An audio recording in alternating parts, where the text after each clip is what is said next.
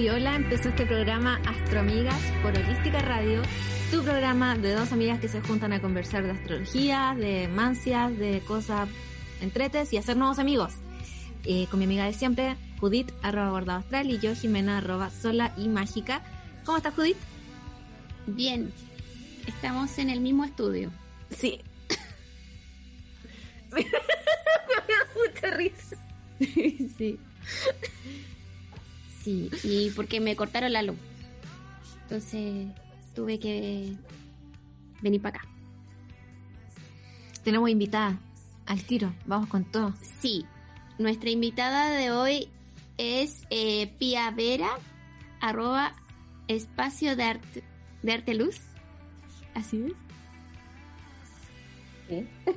Ya, y, y ella es, tiene muchas eh, mm, eh, actividades y oficios. Es profesora eh, de parvularia, eso estudió, pero es principalmente crea- creadora y creativa de bordado y cosas textiles. Eh, bienvenida. Muchas estás? gracias. Bien, emocionada de estar aquí con las astroamigas. Sí, queríamos preguntarte tus coordenadas astrológicas. Ya, yo soy Sol Sagitario, Luna Sagitario y ascendente en Cáncer. Mm. Hmm. ¿Y cómo y, sientes esa parte de Sagitario en tu vida? ¿Sientes que, que, que es activa? ¿Eres Eh, optimista? Sabéis que sí.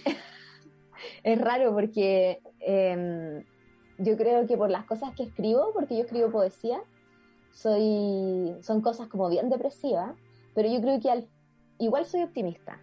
Lo que pasa es que soy muy depresiva, pero soy optimista. Porque siempre siento como ¿Cómo, que cómo tengo- conviven? es que siento como que tengo suerte, así como, como que de como que siento que al final, mm, o sea, como que lo depresivo es una cosa, pero como que no me pasan cosas tan malas. O sea, sí, pero no, no sé cómo decirlo.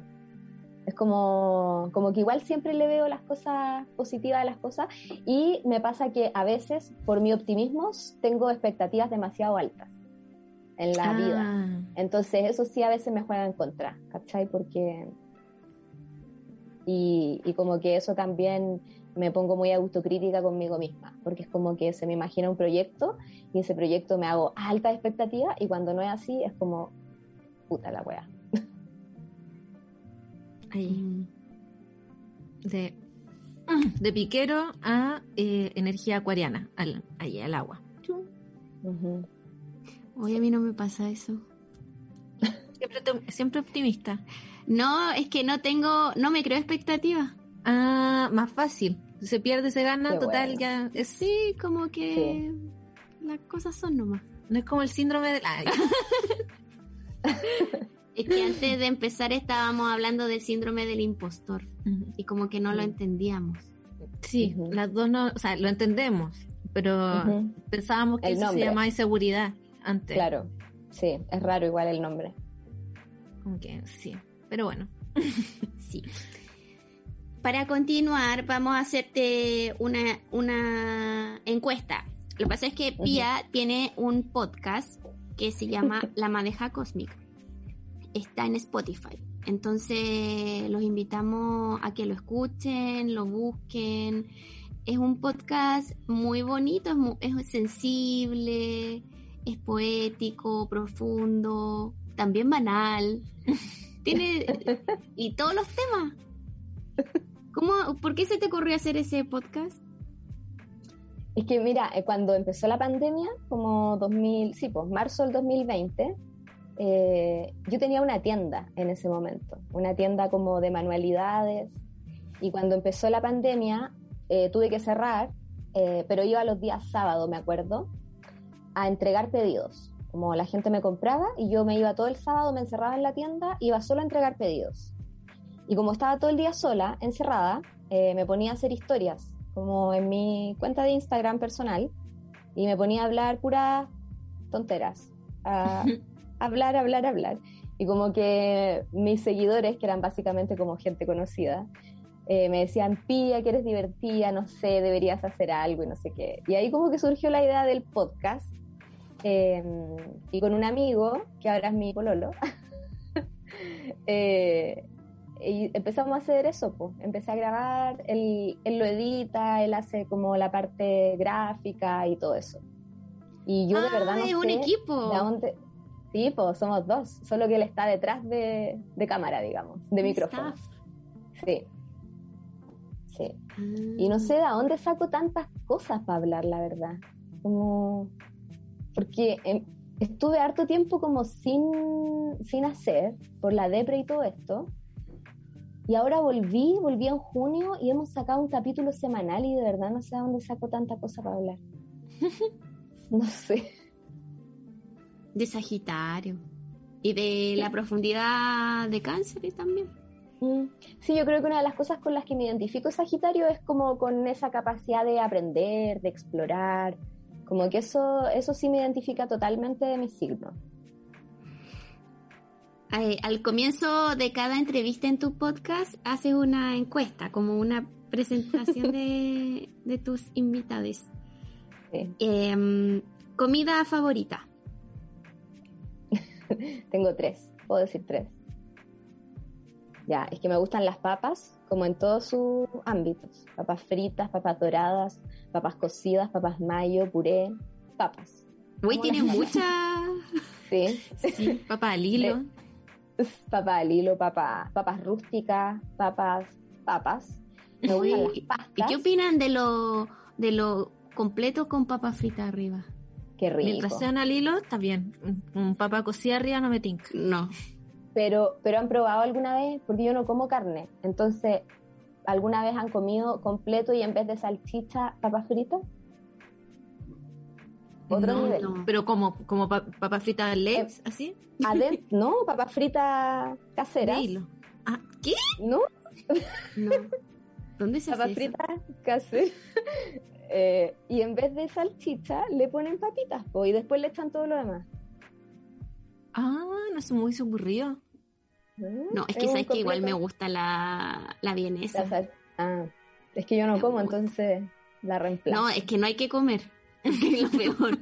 Sí, los La vienesa. son lo peor. La vienesa. sí. Sí. Ah, bueno, Uy, y me gustan las pastas. Y, los, ¡Ah! y la- Cosa más buena. Sí. Pero me gustan mucho los ñoquis, por ejemplo. Que tiene papa y tiene pasta al mismo tiempo, lo tiene todo. Sí, lo tiene todo. Todo. Harina y papa. Harina y papa. Sí. Sí. Te apoyo. Sí. Y las pizzas. Esas serían mis tres comidas favoritas. Que uy, te apoyo en todo. Sobre todo en el tema de los ñoquis. co- Cosa más buena. Los ñoquis. Apoyo. Sí, con salsa cuatro quesos. Ah, otra cosa. Sí. Lugar favorito del mundo. Eh, yo creo que acá, donde estoy ahora, mi taller. Con todos mis cachureos, mis hilos, mis lanas, todo. ¿Y tienes un taller que es exclusivamente como uso de taller o es como un espacio dentro de tu hogar que es tu taller? Sí, es dentro de la casa. Pero no se ocupa para otra cosa, así como lo voy a usar de bodega un día. No, no, es solo para para mi taller. Y de hecho, esto antes era como un dormitorio, entonces tiene baño. Esa puerta que ven atrás es baño, pero yo Ah, no lo qué uso bacán. como baño. Esa sería la bodega, Ah. que no es baño. ¿Y tú vives en San Francisco? Sí, San Francisco Mostazal. Pero ya me voy. Me voy quizá a fin de año a Doñigüe. Mm, ¿Y queda cerca o no? No sé dónde queda. Mm, No sé dónde queda. pero no sabes dónde queda San Francisco, Doñigüe o los dos. San Francisco en Mostazal, porque ahí lo dice.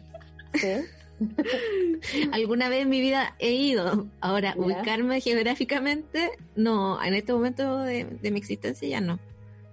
Eh, a ver. Pero sé que he ido a San ¿cómo- Francisco. ¿Cachai ahí donde está el Casino Monticello? Hoy la referencia.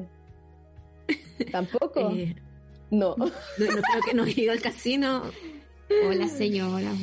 Bueno, perdón. Bueno, pero pero es parte para el sur, para el norte, allá. Para el sur de Santiago Estupendo. y al norte de Rancagua. ¿Conocí Rancagua? Eh, ¿Alguna vez he ido? Pero así ubicarme, ah, ya como repitiendo todo el rato lo mismo. Ubicarme, ubicarme geográficamente en este momento de mi vida. Bueno, no es nada importante en realidad. Eh, Rancagua es como ciudad de mina y ciudad de rodeo. Así que. NB. Un lugar muy acogedor para el feminismo. Sí, la gente sí. en bus va mucho a Rancagua. Como que siento que la gente va constantemente a Rancagua. Sí. Es que mucha gente que vive en Rancagua estudia en Santiago. Entonces, por ejemplo, los días viernes, mucha gente se devuelve a su casa en Rancagua, que estudia en Santiago. Yo tenía un compañero de la U que hacía eso, pero todos los días viajaba de Rancagua a Santiago a estudiar. Oh, qué horrible. Hay mucha gente que hace eso. Que vive en Sí. cualquier lado y viaja a Santiago. Es Atroz. que en realidad, por ejemplo, yo de aquí, si tomo el, met- el metro tren, llego a Santiago en 50 minutos. Entonces, gente que vive dentro de Santiago, Es lo mismo. no sé, es lo mismo, sí, De verdad es lo que mismo. sí. Sí. sí, es lo mismo. Bueno, y Un aprendizaje- está- Eh, un aprendizaje de vida que quieras compartir. Ya, mi aprendizaje sería eh, hacer todo eh, buscando estar feliz. Porque yo creo que si uno, o sea, yo soy cero apegada a la vida. Como que yo siento que vivir es un castigo. Entonces, como no soy apegada a la vida, yo digo que no vale la pena vivirla si uno no está contento. Entonces yo en base a eso guío todas mis decisiones. Y lo que sí tiene de malo eso es que uno a veces no lo pasa muy bien en el proceso. Porque guiar todas tus decisiones en base a la felicidad te hace renunciar a muchas cosas, te hace tomar decisiones que son difíciles, pero en el fondo para mí es sembrar semillas que darán frutos quizás a largo plazo. Y eso la gente no está tan dispuesta a hacerlo. Mm. Yo lo he hecho y me ha costado, pero aquí estoy feliz. Sí, es verdad. Siguiente pregunta. Un mensaje para tu yo del pasado. Mm, confía en ti misma. Pregunta para tu yo del futuro. ¿Tenemos nueva constitución? Ah, qué buena pregunta. Yo, yo le diría que sí a esa persona, pero no sé. Yo creo que sí. Yo quiero creer que sí. No, yo creo que sí. Tengo No sé. esperanza sagitariana. Ahí me falta a mí el optimismo. Sí, no sé. Ah, ¿No eres optimista? ¿No, ¿no creen ciegamente? En el, en el apruebo, Ah, según yo sí, y de repente hay gente que dice, yo conozco a toda mi familia y todos van a rechazar. Y digo, pero ¿qué clase de persona eres? Por favor? No, no sé. Como...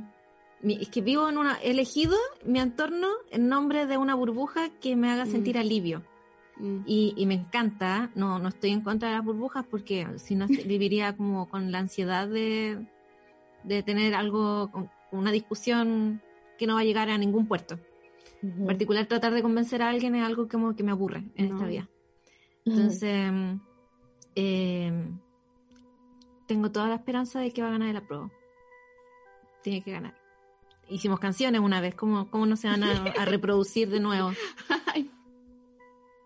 Ay, no Sí. sé. A mí me pasa que sería demasiado hermoso. Como, porque todo ha sido muy hermoso. Como, ya, apruebo nueva constitución, la gente dijo sí, y con amplia mayoría. Después, gana Boric, sí, ya, celebración. Que ganara esto, apruebo, sería, si fuera así, sería todo demasiado hermoso. Y no sé es si- más hermoso aún ver sufrir a los de derecha. Es que por eso- desesperado y con es eso que- me doy por pagar. Es que por eso sería todo demasiado hermoso. Y no sé si este país, en este país va a pasar algo tan hermoso. Como nunca pasa. pasa. No sé, ay, no sé, ojalá. Y aparte conozco tanta gente como de nuestra edad que es de rechazo y eso no logro, no cabe en mi cabeza. Um, No me pasa, por No. suerte. yo vivo en una burbuja. No, yo no. Conozco gente de mi edad que es rechazo, mujeres, además, que votaron por Cast. No conozco a nadie de mi círculo. Ah, sí, sí, sí, sí, sí, conozco gente que ha votado por Cast. ¿Quién? Gente que no, no son parientes consanguíneos, pero son como amigos de la familia y gente muy buena onda, pero que votó por Cast y como que yo me viene como una cosa. como- Es que esa es una contradicción. es una contradicción e- enorme porque yo tengo gente en mi familia a la que yo quiero, pero votaron por Cast y van a votar rechazo. Entonces es una contradicción vital para mí. Sí, pues, sí. Te hace cuestionarte tantas cosas. Sí, Sí. la existencia misma. Manden sus audios al más 569-7511-1852 y o escriban en el chat del YouTube. Digan algo. Sí, ¿sabes que Ayer estaba haciendo orden. En verdad no, estaba buscando algo, pero no se ordenó nada.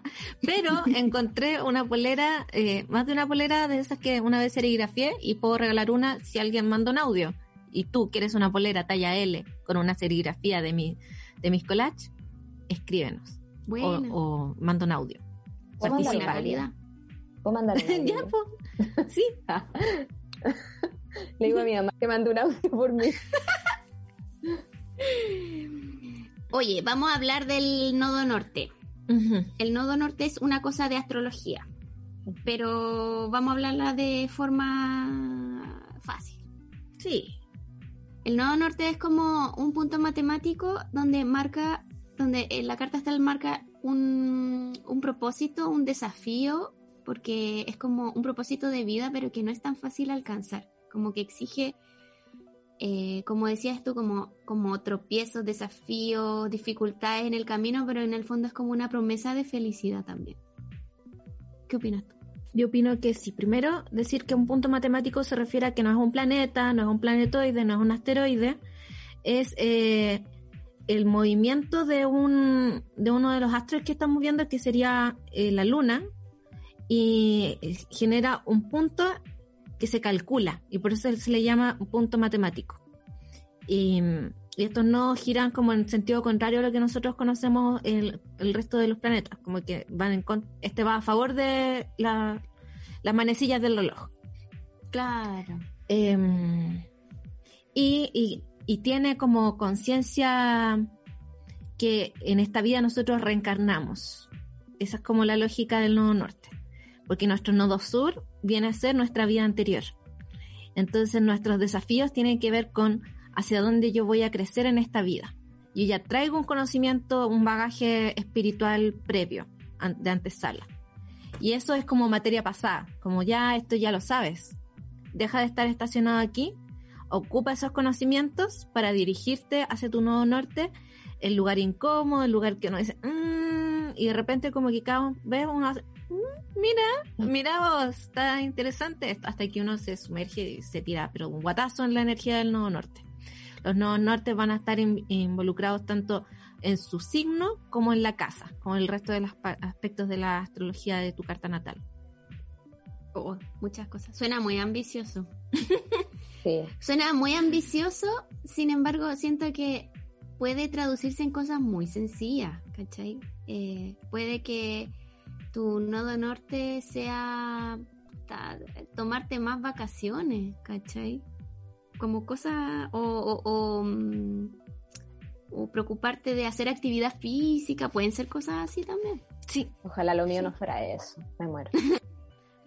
capaz que lo sea, por eso, por eso no te gusta. Porque así funciona el nuevo norte. Uno dice, mira, de esto se trata. Y la gente como que empieza a arrugar la cara, así, "Ah, no sé si quiero ir para allá. O como que suena muy ajeno. Como, Claro. no, no hay que ir conmigo. Yo estoy tu caso- investigando. Sí, quiero saber cuáles son sus nuevos nortes, dónde están, en qué signos. Manden sus audios. Mi nodo norte está en Aries, casa 9. No sé qué significa eso. Es que tiene mucho que ver con tu energía Sagitario. Y, y yo siento que un nodo norte en casa 9 habla mucho de ser un, un guía, un maestro que compartes los aprendizajes y la experiencia con, con los demás. Es una, es una energía muy de, de compartir. Eh, y ser un poco profesor también en distintos ámbitos. Yo también lo vería como darle un sentido a la vida. Lo, lo mismo que tú contaste al principio, que tu- tus decisiones tienen que ver con el fin de ser feliz. Eso es una manera de darle un matiz filosófico a tus acciones. Y eso también es muy Casa 9, como el tema de la filosofía, darle como un trasfondo más eh, abstracto al, al quehacer diario. Y, y verlo como en un gran plano general. Siento que la casa 9 te invita a distanciarte, a mirar qué es lo que está pasando hacia abajo, como flotar y mirar. Y Aries es el signo que habla de la autoafirmación. Entonces, es decir, un poco como yo comprendo quién soy, mediante eh, me transformo en un líder para mí, para mis pares, en búsqueda de una razón eh, una razón, voy a decir filosófica, pero me refiero a algo así como una razón más abstracta, la lógica de la razón pura de la existencia, por darle un nombre. Sí, qué completo. Sí. Si logro hacer eso, ya me puedo morir. sí, pero también puede ser más sencillo, como pensar en vivir en distintos lugares, como que nada te aferre. Mm. Sí. Sí, eso me gusta. Sí, Oye, ¿te ha tocado viajar harto? ¿O te gustaría? No, mm, tampoco. Como, es que soy muy cómoda yo, como muy de estar en la casa, como que cuando salgo, por ejemplo, me pasa que a veces tengo mm, explosiones sociales, así como haciendo salidas y todo, pero llega el momento de y ya no quiero o cuando estoy con mucha gente, eh, siento que necesito limpiarme de haber estado con tanta gente. Entonces, por ejemplo, los lugares así como tan llenos de multitud, no sé, los aeropuertos, por ejemplo, un aeropuerto, conciertos y esas cosas no, no me agradan mucho. Pero sí eh, me pasa eso que no tengo como mucha raíz, siento que no tengo, no me siento aferrada a ningún lugar. Por eso esa pregunta de cuál es tu lugar favorito en el mundo me costó demasiado porque en realidad no sé cuál es mi lugar y por eso dije, ya, pensé en dos. La cama, pero dije, ¿cómo decir mi cama? y el taller en realidad, porque el taller es donde creo. Pero me agrada la idea como... Un amigo una vez me preguntó, ¿dónde te ves en cinco años más? Y eso fue en el 2015. Por eso me gusta recordar esto. Y yo le dije, ¿sabéis qué? No tengo idea. Y me gusta no tener idea porque me gustaría que fuera algo muy diferente a lo que estoy haciendo ahora. Y en el 2020 ya había dejado mi profesión, había instalado mi tienda, como que había era una vida completamente distinta. Entonces, como que esas cosas me gustan, así como de ir vivir, vivir muchas vidas en esta vida. Lo encuentro muy entretenido. Ay, sí, han cachado esa gente como que se planifica y trata de llegar a esas mismas metas que están planificadas y lo encuentro tan fome. Sí. Como que la vida, ¿cómo va a ser así tan estructurada? Porque si ya la estructuraste, ¿para qué la vas a vivir? Si ya está lista, ya está armadita. ¿Dónde está la sorpresa? No hay sorpresa. Una carta Gantt. Sí. Pucha, yo siento que la gente que se planifica así, eh, es que la vida te da giro y tú no lo esperas. Cagaste. Cagaste, sí, sí. sí.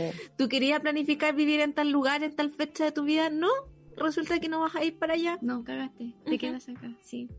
Así. Eh, oye, Pia, ¿tú hiciste un. ¿Hiciste o estás haciendo unos estudios de arte terapia? Hice. ¿Es así o no? Sí, hice. ¿Sí? Em, ¿De qué se trata eso? Eh, bueno, el arte terapia es básicamente, así como en palabras muy simples, es Em, una forma de terapia a través de las herramientas que nos entrega el arte. Entonces puede ser cualquier tipo de arte, puede ser como lo más básico, espérame que apagué algo, lo más básico, o sea, no lo más básico, sino que lo que primero que se nos viene a la mente como arte te dicen arte y tú pensás en pintura, pero puede ser escritura, puede ser creación textil, puede ser música, puede ser cualquier tipo de arte, eh, con lo que nos entregan sus materiales, eh, y tiene que ver con eso, con la experiencia íntima que se genera entre la persona y la obra que está haciendo, sin un ánimo estético, sino con un ánimo de que la persona viva el proceso que le genera esta materialidad. Y no necesariamente, a diferencia de una terapia, por ejemplo, psicológica, como tradicional, en el arte terapia no tiene que haber necesariamente un diálogo entre el terapeuta y, y el paciente, digámoslo así, sino que lo importante es el proceso íntimo que viva el, la persona que está en ese proceso. Entonces es como bien bonito porque al final el que está mm, como facilitando esta terapia es un acompañador o un más que un que un sanador, por ejemplo. Es quien acompaña un proceso que por mucho que tú lo planifiques, puede resultar lo que la persona vaya viviendo. Pero igual se produce una retroalimentación. ¿Existe eso? Claro, mm. es que como en todo proceso existe una retroalimentación, porque y, que, y lo importante del arte terapia es que no cualquiera puede hacer arte terapia. Por ejemplo, yo estudié un diplomado que duró unos meses. Entonces, la profundidad que yo tengo en mis estudios es una profundidad más superficial. Por lo tanto, eso significa que esa misma profundidad yo tengo que aplicar con las personas con las que yo trabaje. Entonces, por ejemplo, un psicólogo, no sé, trabaja cosas profundas como duelos, abusos. Yo no podría trabajar ese tipo de cosas, porque yo no soy psicóloga. A lo mejor si fuese psicóloga, sí podría hacerlo. Pero como yo soy profesora de, como de base, yo a lo mejor puedo trabajar con grupos o puedo trabajar en eh, buscando cierto tipo de, sanar o acompañar ciertos procesos, pero por ejemplo, una persona que está yendo a un psicólogo, yo puedo acompañarla entregándole herramientas artísticas. ¿Y de qué forma em, el arte o la experiencia creativa eh, nos pueden ayudar a descubrir eh, nuestro propósito? Como pensando en, lo que hablábamos del nodo norte. ¿O eso en realidad no, tiene mucha relación, crees tú? Yo creo que tiene toda la relación del mundo, porque para mí lo que pasa cuando tú estás creando es que te sumerges en, una, en un estado mental y emocional que no tiene comparación con ningún otro estado como cotidiano. Entonces es como un estado meditativo en el que tú te conoces de otra forma. Siento que te da una oportunidad de autoconocimiento bien grande. Y en ese autoconocimiento tú vas como eh, entendiendo quién eres. Y en ese entendimiento vas también descubriendo lo que quieres o lo que puedes aportar. Porque vivimos en una sociedad en que en el fondo tu propósito está como ligado a lo que tú estudias. Mm. Pero o sea, eso no es así. Hay mucha gente que a los 30 años ya no quiere hacer lo que su carrera le dio y, emprende o hace otra cuestión totalmente distinta porque en realidad se da cuenta que a los 18 años no podía decidir por su vida. ¿Quién puede decidir? Yo a los 18 años no sabía dónde estaba parada. O uno puede intuir, quizá, pero eso no está legitimado en ese momento. Como que uno no, no sabe tampoco. Sí, y también tiene que ver con eso, con lo que decía la Jimena, que es como esto de como afirmar o como, no me acuerdo cómo lo dijiste, pero como de, de afirmarme a mí misma, algo así. Como que yo siento también que tiene que ver con la seguridad que uno tiene en sí misma. En, en, ese momento, porque por ejemplo, no sé, cuando yo tenía 18 quería estudiar diseño, pero yo sentía que no era capaz para estudiar diseño porque yo sentía que si quería, si para estudiar diseño tenía que ser una persona como muy bacán, y nada que ver, o sea, yo lo pienso ahora y es una tontera. Una persona bacán. Como en el diseño mismo, como que casi que yo tenía que... Como virtuosa. claro, como saber hacer muchas cosas, como que todos mis compañeros iban a ser secos y yo qué iba a estar haciendo ahí. ¿Cachai? No, no, no lo vi, no, pensando tontamente al final, porque en realidad uno va a aprender, po pero lo pensaba desde mi inseguridad al final. Jimé, ¿tú sientes que la, mm, el arte o, cuando haces un proceso creativo te sirve en ese sentido? ¿O te, te da luces de, esa, de ese tipo de cosas? ¿De tu propósito? Eh, yo encuentro que sí. O sea, porque. Porque para, para, la crea para entrar en contacto con la creatividad, necesariamente uno tiene que validar qué es lo que nace de uno. Y mm, no solamente validarlo, sino explorarlo, como por todas las vertientes. Si no es por una idea, es por un movimiento, si no es por un movimiento, es por la acción misma. Em, entonces, el propósito de uno tiene que ver también con qué cosas uno hace para llegar a ese lugar. Como que nunca la vida no te, te, puede entregar cosas espontáneamente, pero qué haces tú al respecto es como lo que hace, lo que, como te haces cargo de tu vida.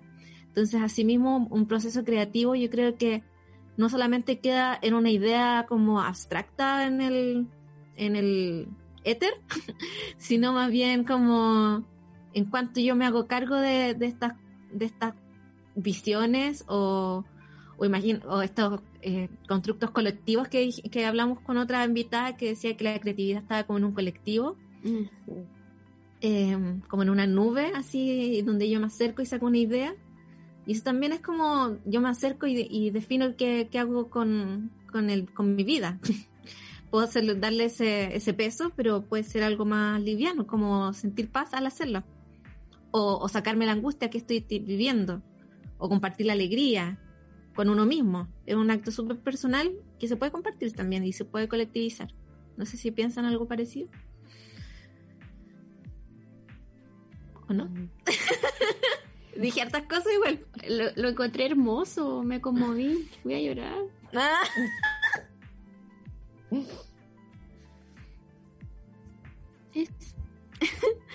y disculpa, ¿y cuando has, trabajado con gente a través del arte terapia o los estás ocupando como herramienta en, tu, en tus creaciones actuales, en tus experiencias actuales? He trabajado con gente, sí. ¿Y cómo ha sido esa experiencia en un principio? y después, en el paso del tiempo? Es, o sea, en el fondo es como darle un, un esquema, un, un, orden a cosas que yo siento que, que, ya hacía antes. De hecho, cuando empecé el diplomado, eh, me pasó que en las primeras clases, que eso, como que venía a, ordenar un proceso que yo, que yo ya estaba haciendo porque, bueno, de hecho esta idea como que partió de una alumna, como que yo creo que ella ni siquiera se imaginó que lo que me dijo en ese momento a mí me iba como llegar de esa forma.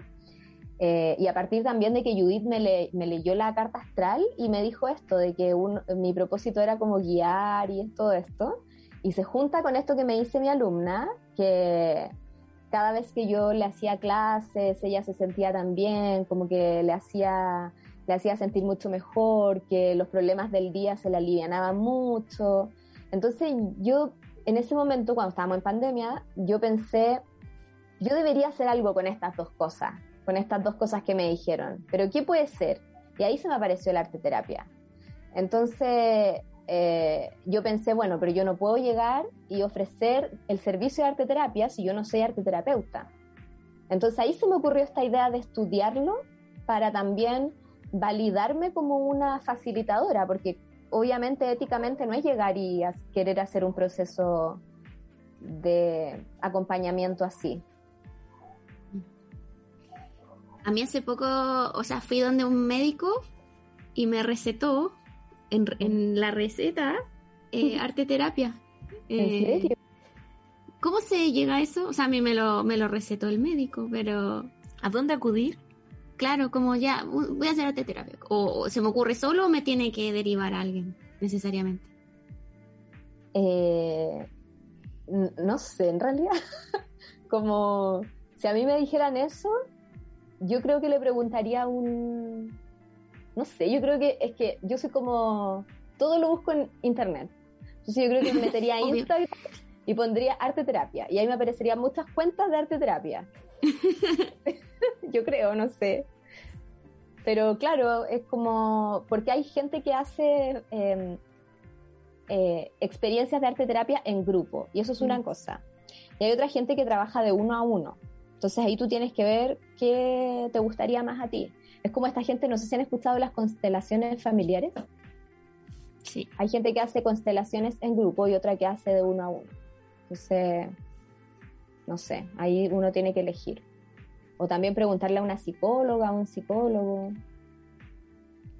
No sé si existe una base de datos. Como... Mm. Em, ¿cómo, ¿Cómo, hablemos como de cumplir nuestros propósitos eh, soñados de nuestros nodos nortes? Y por ejemplo, nuestro nodo norte es ser artista, creativa, eh, ser felices, vibrar alto, ah. todas esas cosas y, y cómo los, y, ganar un, un gran sueldo. ¿Cómo se hace todo eso junto? Es difícil. Siendo felices, eh, haciendo las artes. Ya apartamos de la base que lo que yo creo es que uno mientras más feliz está, menos cosas necesita. Yo parto de esa base.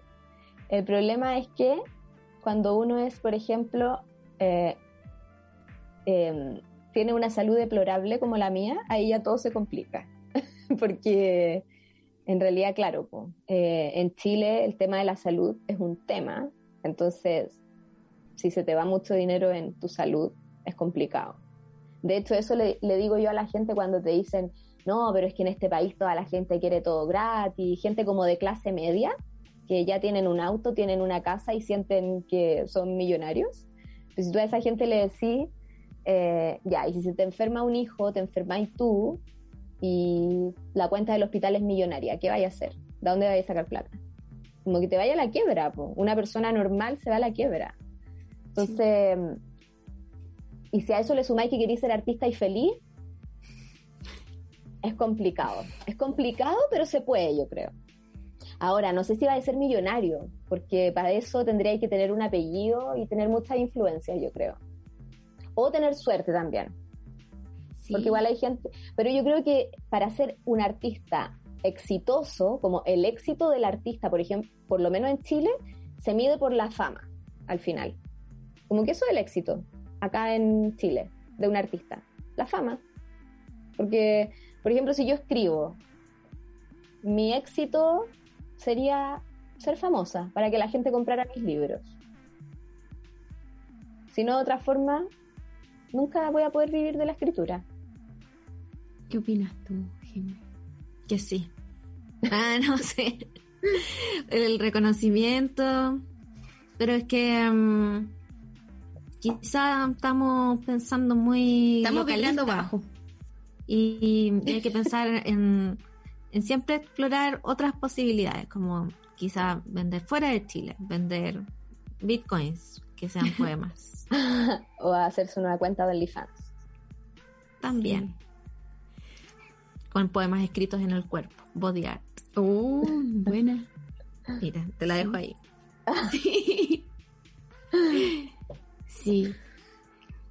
Yo pienso que em, yo he tenido la, el mal hábito de ser demasiado capricornio en mi vida y pensar que, que todo cuesta mucho.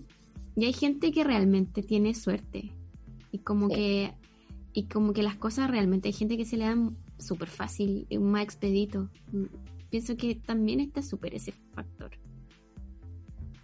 Mm, sí. Y hay gente que le cuesta harto y que hace muchas cosas por, por lograr sus metas. que suena súper penca, pero es que lo digo por una amiga que está rescatando perros y la vida se la ha puesto así compleja, pero antes de eso nunca había como le había dado un sentido a, a por qué estaba, como que disfrutaba, hacía cositas, trabajaba un poco, pero no le daba un sentido a, su vida y ahora como que rescata perros y, y lo pasa súper mal y llora caleta porque los perros eh, a veces como que los encuentran muertos y tiene que buscar dónde enterrarlos, puras cosas así como igual son heavy, como vivir con la vida y la experiencia tan frágil de un animalito pero siento que igual eso es como llegar a encontrar cuál es tu misión, como y darle un, mm. valor a tus acciones diarias. Sí, sí, de acuerdo. Y ojalá pudiese tener más plata para poder ayudar a más perritos y cosas así.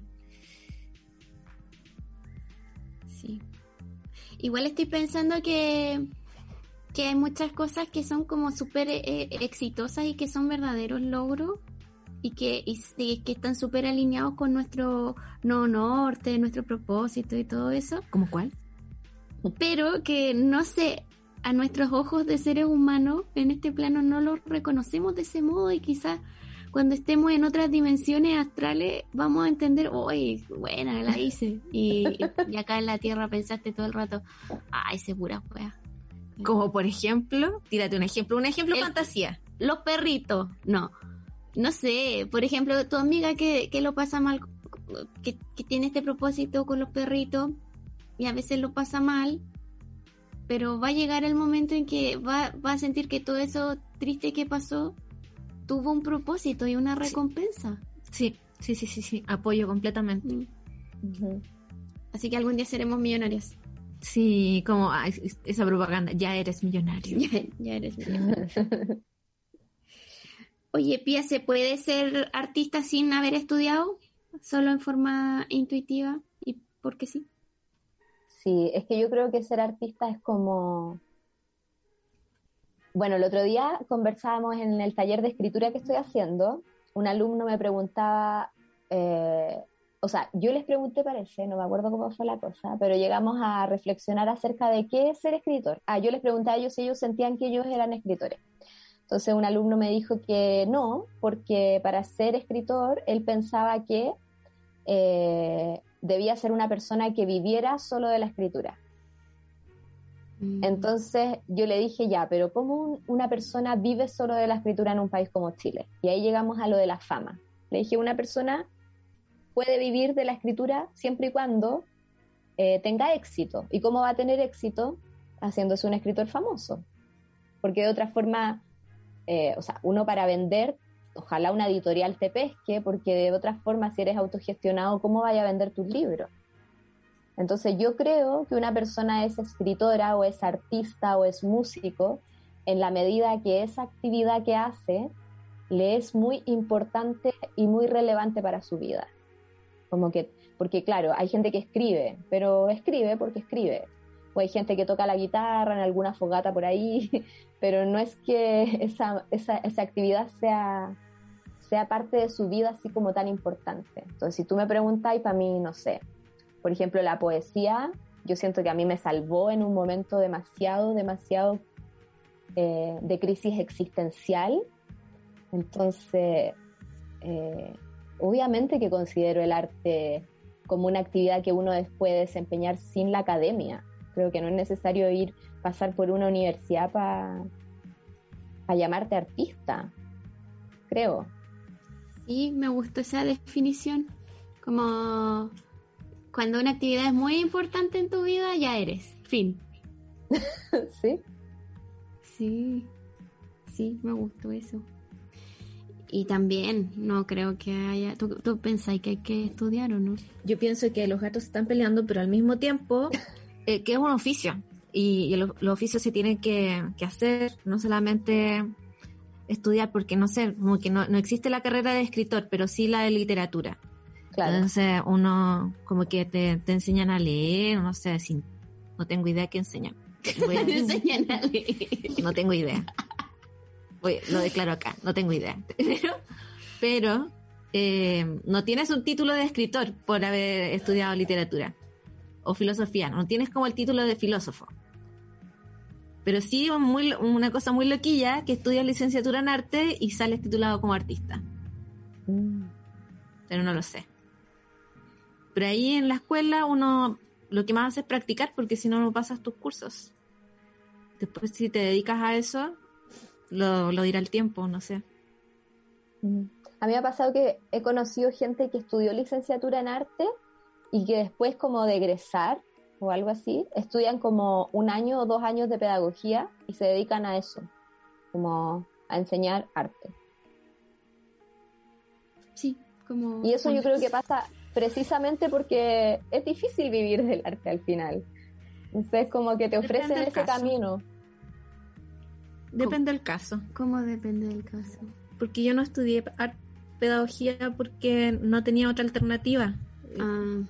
Yo estudié pedagogía porque de verdad tenía un ánimo, como una vocación docente en ese instante. Sí, a mí me pasó un poco lo mismo y después también me aburrió. También, porque así pasa en la vida, uno planifica cosas y después en el camino te das cuenta que hasta, hasta aquí nomás, suficiente. Suficiente, sí. Oye, Pia, dijiste que eras escritora y que estabas haciendo un taller de escritura.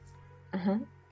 ¿Y de qué forma em, la, escritura tiene la particularidad de, alcanzar o conocer los propósitos que uno tiene?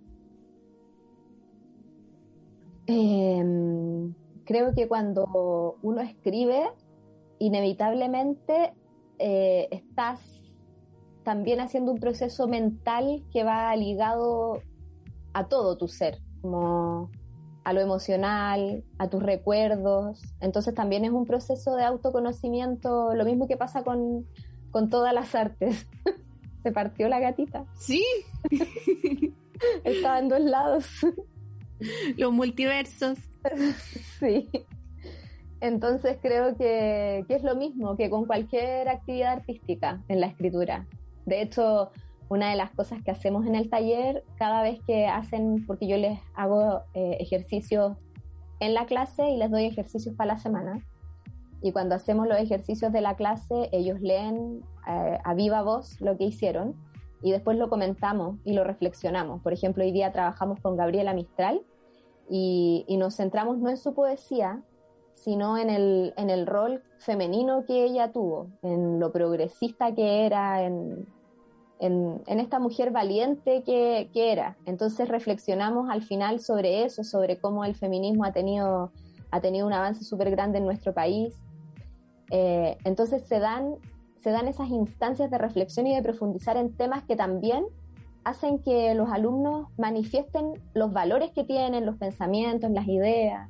Entonces así van llegando, yo, yo creo, a, a lo que piensan de la vida, de la sociedad, de sí mismos. Siento que la escritura tiene la particularidad por sobre otras expresiones que es mucho más concreta, ¿cachai? Mucho más explícita y mucho más dirigida. Como...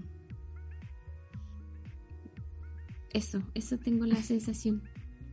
Que es mucho más, es como mm, es como una firma, así como que aquí está escrito esto y es, y queda fijo, ¿cachai?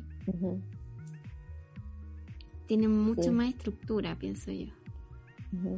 Sí, pero también es como la foto de un momento, porque mm. la escritura es como eso, eso que tú dices que queda fijo, pero es la emoción y la idea del momento. Entonces pasa que tú de repente te vuelves a leer de, no sé, días, semanas o años antes y, descubres cosas que, que no se da vergüenza.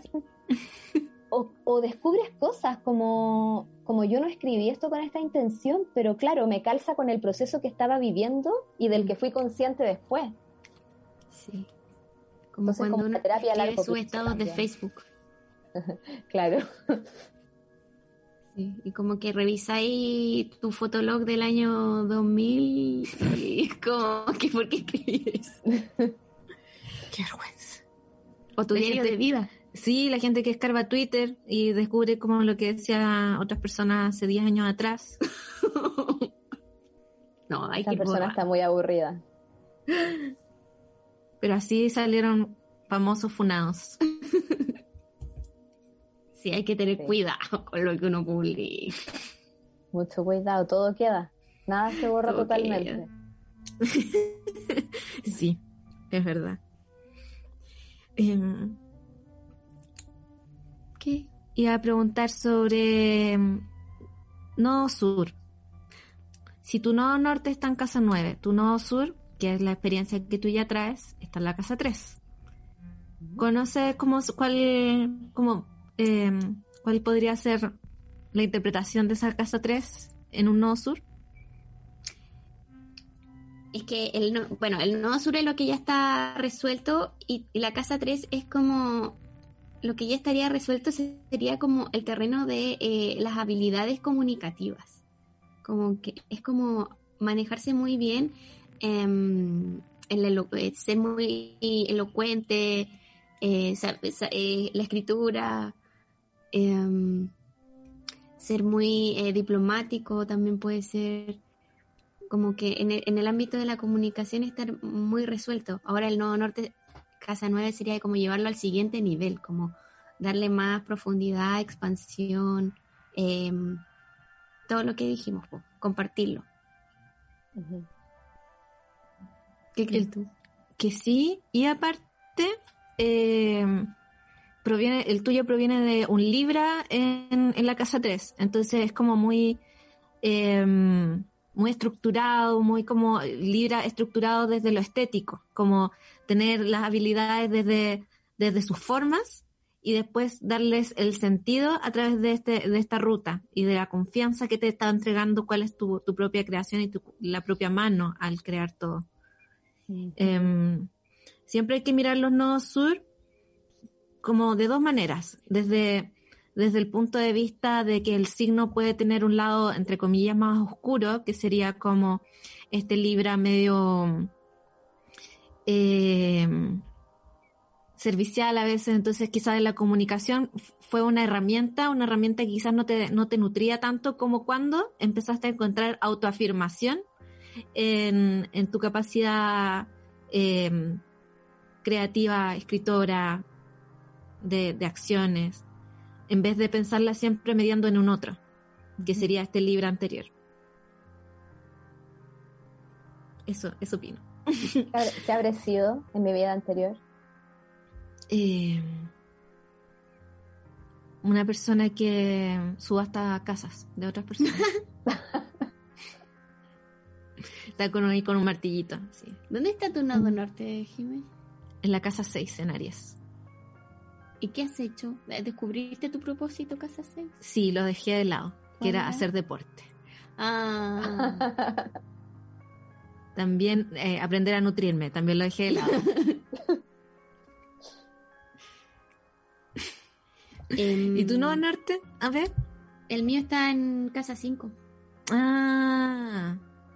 Y, sí, sí tú, tú, sí, tú has trabajado en eso. ¿Para, para qué te voy a preguntar? Sí, se sabe el nodo norte en casa 5 es como de autoexpresión. Mm. Sin censura. eh, llegamos al final de esta cosa. Muchas gracias por acompañarnos, por tu tiempo. Cuéntanos dónde te pueden ubicar, qué estás haciendo, algo que quieras compartir estoy haciendo todo lo que me gusta. Eh, me pueden ubicar en Espacio de Arte Luz. Ahí comparto los talleres que estoy haciendo.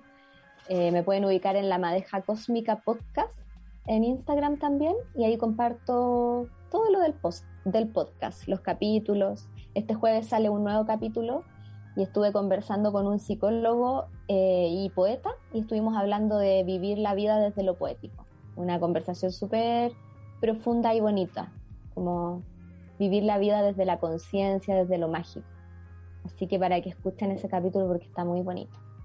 Y les agradezco mucho porque me encantó venir aquí a estar con las astroamigas. Sí, Muchas gracias. Elegiste una canción, si quieres presentarla para este cierre. ¿Yo? ¿O? Sí, tú. Ya, esta es una canción que a mí me encantaba cuando era chica. Se llama María de Blondie. Muchas gracias. Sí, que estés muy bien. Un abrazo para todos. también. Nos vemos la próxima semana. Chao, chao. Chao.